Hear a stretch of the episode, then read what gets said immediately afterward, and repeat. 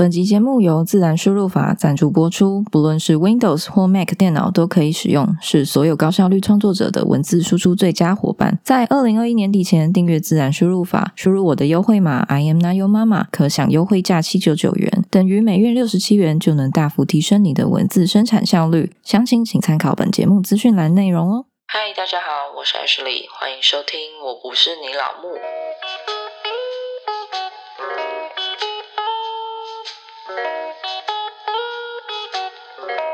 嗨，大家好，我是 Ashley。今天呢就不废话啦，直接来聊聊关于保姆跟月嫂的事情。就稍微讲一下要注意什么事项，或者是要避开哪些地雷，你懂的。而且又加上前一阵子不是出现了保姆虐童案吗？反正就是我觉得啦，每次就是发生虐童，然后新闻报道一下，大家可能偶尔关注一下，过一阵子又忘了。所以这集就特别来讲讲怎么避开一些雷点吧，或是要注意一些什么事情。那先声明一下，也不是所有人都这样子，好不好？每个产业一定都会有好人跟坏人，我相信一定会有超优。质的保姆跟月嫂啦，我也不是说什么哦，住月子中心就不会踩雷啊。就之前也是有听到不少人住到很雷的月子中心。反正讲这集之前，先跟大家打个预防针，就我真的很孬，不要告我，好不好？那这一集呢，先从月嫂的事件开始说起好了。我之前其实有在 Instagram 的线动上面 PO 了一篇，嗯，某论坛的系列文这样子。那那个事件其实就是某论坛的妈宝版上面有人分享了几位不推荐的月嫂，结果没想到受害者不止一人，就被网友认为是不是其实这是一个集团的作为啦？那这件事讨论到最后，我是觉得应该不。不是啦，总之就是发现某个月嫂她疑似超收了孕妇，就明明知道她时间上赶不过来，还是跟问她有没有空的孕妇说哦，她时间上可以配合这样子，所以那些妈妈们就可能跟她签约了。我相信大家应该都知道啦，找月嫂不是像上菜市场买菜一样啊，随便问都有这样子，你一定是提早好几个月就定下来，因为大家最怕的是什么？就是怕到时候生完小孩，然后整个开天窗，那真的会欲哭无泪。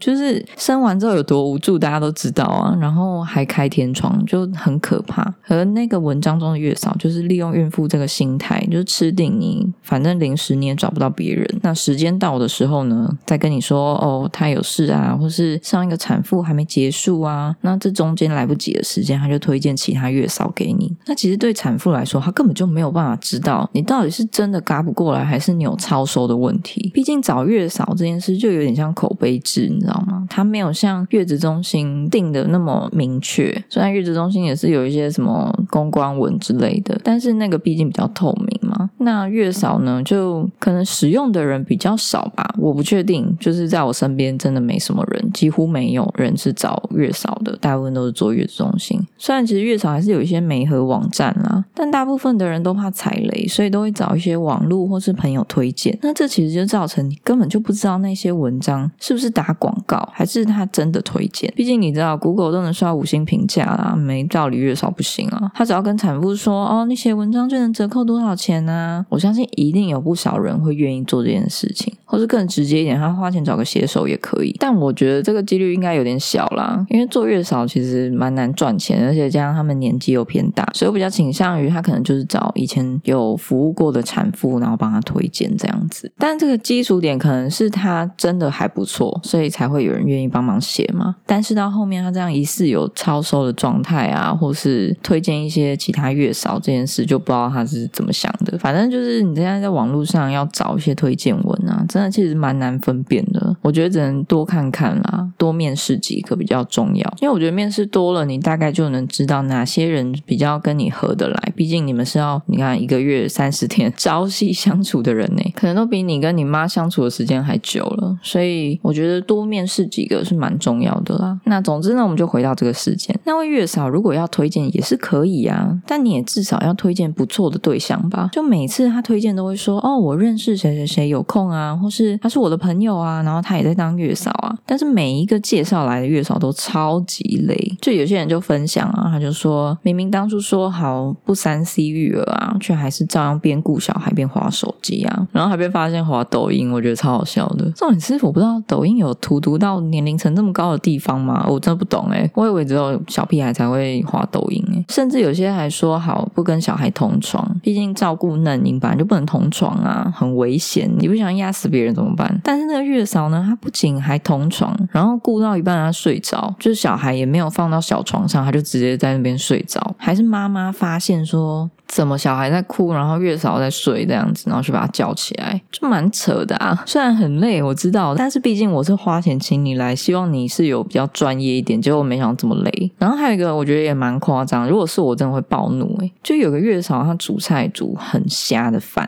就月嫂其实就包含三餐嘛。然后她早餐就煮给刚生完的妈妈，就两颗荷包蛋吧，还是什么蛋包汤，反正就超雷啊！就这样子早餐，比我自己煮还烂呢。然后明明冰箱。还有菜，就硬是要出门去买，而且还是在疫情的时候。反正看完那一串文章啊，我都想说，如果是我，早就有产后忧郁了吧？真的是也太雷了吧！真的会气死诶有些妈妈就气到辞退月嫂，然后就告诉原本她一开始找的那个月嫂说这些事情。结果那个人他就说：“那不然我再帮你介绍其他人，反正就是他就没有要过来意思啊。”整个超级荒谬的。然后因为有那一串文章。也有不少人认出那位转借别人月嫂，还会用各种理由拖延。你知道，这就 就很像大家发现渣男劈腿，然后每个受害者就开始出面说：“哦，他讲过什么，他讲过什么那种感觉。”反正就发现那位月嫂，他就用各种理由推脱，像是妈妈生病啊，或是妈妈过世啊，就也是有可能是真的啦。但是他妈妈也过世太多次了吧？这也太可怜了吧？还要一直被过世，你知道吗？就觉得理由不能找好一点嘛？然后就说什么一下在哪里？底下在哪里？反正就是千百万种理由说他没空的意思。而且大家也知道，产后的妈妈心灵上特别脆弱，非常容易忧郁。所以月嫂呢，如果你菜煮不好就算了，有些月嫂那种行为其实会让妈妈心情很焦虑，然后产后忧郁可能就会变得越来越严重。这就是非同小可的事情哎。然后经过大家不断的回文啊，就总算有串起一些来龙去脉，这样子就发现原来那位月嫂呢推荐的人根本就不是什么朋友，也不是什么哦他认。识的谁谁谁，就只是月嫂群组里面的人，有些甚至就完全不认识啊。他可能是在群组上面就丢，然后现在有个产妇，然后需求什么什么什么，问谁有空，那谁有空就去服务他，然后他回头再跟你说，哦，我认识谁谁谁这样子。因为其实月嫂他转借别人，他自己也会有抽成，就是有点像中介那样子啊。而且他转借越多人，他赚的更多，他拿介绍费他更赚啊。所以当转接到一定人数，甚至有有可能，我只是讲有可能会赚的比他自己服务产妇的还多。但我是觉得啊，老实讲，如果是我，我如果没良心一点，我也会觉得说，干嘛做的那么辛苦呢？我只要这边赚中介费就好了。但是重点是，他就不是合法的中介啊，他就是月嫂啊，他其实不能把这件事发展成一个事业吧？就以良心问题啦。而且很多月嫂的合约好像也蛮离谱的，因为有些就是你辞退他之后，你好像还要付他服务这期间的费用加违约。约金还是什么的，反正就是有些合约对月嫂本身比较有利，那这可能也造成了一些弊端或是道德上的争议。譬如说，他可能故意做的很烂，然后让你辞退他，那这就是大家在签合约的时候可能还要再注意一下。所以奉劝大家，如果你当初找了月嫂，他时间上没有办法配合你，然后说我要介绍某某某给你啊，是我的好朋友啊什么的，大家还是要有点警戒心，就是不要太相信他说介绍的那个人是他的好朋友，有可能就。就真的只是群组里的陌生人，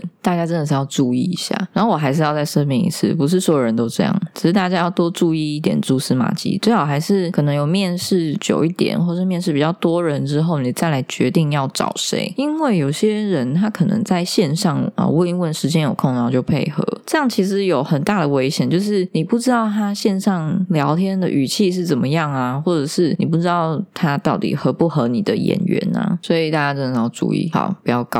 再来呢，就是保姆的事情，这也是蛮容易踩雷的，因为有些很好的保姆其实很早很早以前就满了，毕竟需求就是在那里。保姆其实相对也比较少，而且又加上大部分的人就是双薪，然后没有后援，不然干嘛找保姆？请家人带就好啦，对不对？所以呢，也不可能真的为了宝宝然后辞职啊，顶多就请个育婴假，而且公司能让你请两年育婴假已经算不错的公司了。更多的公司是连育婴假都不让你请，然后一直凹你，或者你请了之后呢，找各种借口来辞退你，这都是违法的哦。大家真的是要捍卫自己的权利。而且我要再讲一次，爸爸其实也可以请育婴假，所以如果你老公赚的没有你多，你可以叫他请，好不好？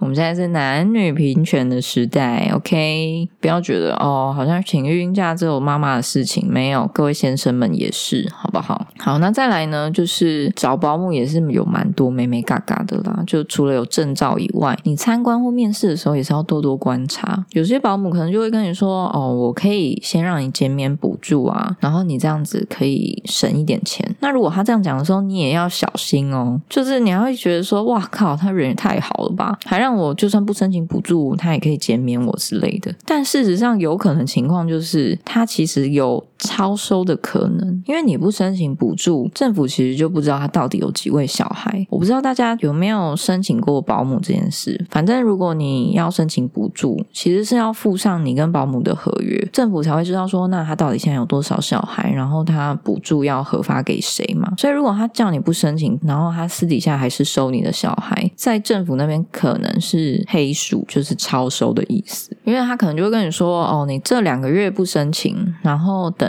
其他小孩收托结束之后再申请，这样子他其实账面上没有超收，但是其实你们已经有重叠到那个时间了。本质上还是超收啦，那就看各位爸爸妈妈能不能接受这件事。他可能就会跟你说：“我们这是卡位，不是超收啊。”但如果他真的是爆干好的保姆，那大家就自己斟酌，因为超收就有超收的危险在。比如说，他可能就没有办法那么多心力同时照顾这么多小孩啊，或者是他可能就会有一些安全上的疏失这样子。那还有一些保姆呢，就是你去参观的时候都很正常啊，但过一下又会突然间蹦出一个小孩，然后跟你说：“哦，那是我的小。”小孩啊，或是我跟我先生都有证照啊，或是谁谁谁也有证照，我们这里是双保姆啊，就可以收八个小孩。但我千万要跟大家说，绝对没有这种好康的事情。不管一个地方有几个保姆，就是最多只能收四个，他就是用场地去算，不是说什么我们有几个保姆，然后就收几个，没有这么爽的事情啦。然后他四个里面呢，两岁以下最多就是两个。如果小孩是全日托啊，或是夜间托育，那那个地方最多就。就是两个小孩而已，不要再听他什么胡乱说有的没的，就是这样子，政府的规定就是这样子。或是他就跟你说，哦，我们是联合收托，哇，听起来没有很屌感觉，高大上的感觉，但其实就是四个小孩啊，差别只在于，如果他是两个保姆，你两岁以下可以提高到四个，但一个场地就是不能超过四个。反正你就想想看嘛，他是保姆又不是托婴中心，难不成我自己再找其他三个保姆，我就跟你说，哎，我们可以收十六个小孩哦。啊，这就是托婴中心啊！那你当那些政府立案的托婴中心是白痴吗？他们还要花时间，然后找场地付房租，结果你一个保姆家，然后说哦，我们有四个保姆就可以收十六个小孩，这简直疯了嘛！所以没有什么哦，我们两个保姆证照就可以收八个人这种事情。再来就是参观的时候啊，你可以除了多聊聊一些托育理念啊，或是想要注意一下什么事情啊，然后你就可以偶尔看一下环境干不干净啊，整不整洁啊，还有我觉得厕所。我应该是一个蛮重要的小细节吧，就是他有没有一些儿童的设施这样子啊？我觉得还可以再观察一点，就是他可能收了几岁的小孩，那他的家里应该要有那些小孩的设备，譬如说他如果收了都是两岁以下的，然后厕所里面有马桶坐垫，就是那种小孩马桶坐垫，那你可能就要想为什么是这样子呢？难道有其他小孩在吗？那你就自己要多想一想。然后再来就是有网友就说，你参观的时候你可以看一下保姆跟家人互动的氛围如何？有些人就会觉得，如果跟家人的互动可能比较冷落啊，或是什么，你自己也可以偶尔观察一下，maybe 是一个指标啦，我不确定。然后就也有网友就是说，因为他对保姆的要求比较多，像是前面超收的部分他比较在意。就虽然这真的是正确的事情。但是有几率或是有可能会被保姆的小圈圈拉黑。就保姆其实跟月嫂一样，他们都有那种你知道小圈圈群组这样子，就会互通一些资讯。有些保姆就会把你的资讯丢到群组里面，然后就说什么哦，他要求比较多啊，然后比较麻烦啊什么的。那你就可能在那一区的保姆群组里面黑掉，就你可能在那一区找保姆就会比较困难一点啦。但是超收这件事，我觉得本质上还是攸关宝宝的安全，其实是真的不能妥协。但就是妈妈们观察一下，自己要拿捏一下。那关于保姆收费的问题呢？因为保姆最终还是要签约嘛，那他们的合约上面一定会有写说哦，收费是怎么样啊，然后三节奖金啊，或是副食品，它可以收多少钱这样子。以台北市为例好了，其实这一些都是有公告的，就是政府的网站其实都写的清清楚楚。就你觉得好像不太合理的时候，你就自己上去查政府的网网站。网站上面呢，除了会有保姆日托的费用啊、全日托或是夜间托育的费用这一些之外，他还会说，如果你要收副食品的话，其实也是有上限的。像是如果你是日间托育，一个月就是不超过一千块；那如果你是全日托，就是二十四小时的，那你最多就是不超过一千五。而且如果要延托的话，费用就是每个小时一百元为限。然后保姆一定还会给你收三节嘛，跟年终哦，你就知道保姆真的收很多费用。但是年终奖奖金呢，最多就是以一个月为限。如果他跟你说什么哦，我年终要两个月，我今年要加薪，看你自由行政啊。但是其实就是一个月，然后三节最多就是不超过两千块。所以呢，如果你遇到那位保姆非常好，你对他赞誉有加，要加钱这些都没问题。但是有些保姆可能在你还没有收托的时候就跟你狮子大开口，要么就是他想劝退你，要么他就是真的有点贪心。我记得我以前好像看过有人说什么保姆我跟他收三节奖金，加起来要八千块哦，干超多的诶我都觉得我去上班公司都没给我这么多诶我记得我之前在上班的时候，我好像收过中秋礼金五百哦，那真的是激怒奖金诶绝对不是什么激励奖金嘛，超怒的，收到五百我整个傻眼，想说是在逼我离职吗？反正就是大家自己要小心一下，狮子大开口的保姆。那托育这一块呢，我讲讲我自己的想法好了。因为呢，托育这一块的环境，我觉得比较要少被注重，可能是少子化，或者是没有选票吧。我不知道，因为毕竟现在大家都不敢生小孩嘛。那有时候你其实也不能完全怪罪那一些人，就是他们可能想要多赚一些钱，然后就有一些道德上的瑕疵这样子。你也不能完全怪他们，因为呢，确实不论是保姆或是月嫂，都是属于高劳力然后低薪的工作。你想想看，你自己照顾小孩都想要把这件事外包给别人了，撇除你可能要上班什么的，确实就是顾小孩真的很累。就算是我全职妈妈，我都觉得真的是爆累。就日夜照顾小孩这件事，真的是燃烧生命用爱发电呢，就我都会崩溃了。更何况，如果你找了一个二十四小时的保姆，他可能年纪又比较大了，那他其实坦白来讲，他这是他的工作没错，但他领的薪水可能就没有你多，不然你也没办法付他这些钱嘛。他如果跟你说一个月四万，大家谁付得起啊？因为大家薪水可能也差不多就四万，我总不可能为了顾小孩付保姆费，然后喝西北风吧？也不是嘛。所以他的月薪可能就有一些上限啊，那他可能就会想要多收几个，比如说像四个，一个月收两万，大就八万嘛。你觉得他同时雇四个小孩，是不是真的是蛮耗体力的？我觉得这整个托育环境都有点变态，因为你想想看哦，像你去托婴中心，偶尔也会出现一些情绪不稳定的老师，或者是虐婴案，那些老师的薪水其实也真的不高。我记得托婴中心的薪水也差不多两万多吧，但托婴中心的师资比其实又更高，我记得是一比五吧。反正就是整体环境都很低薪的情况下，他要做出高劳力，可能就会会想做一些稍微违法的事情，但也不是说哦是大环境逼他就要这样做，也是有良心的人嘛。只是我觉得这一块大家还是要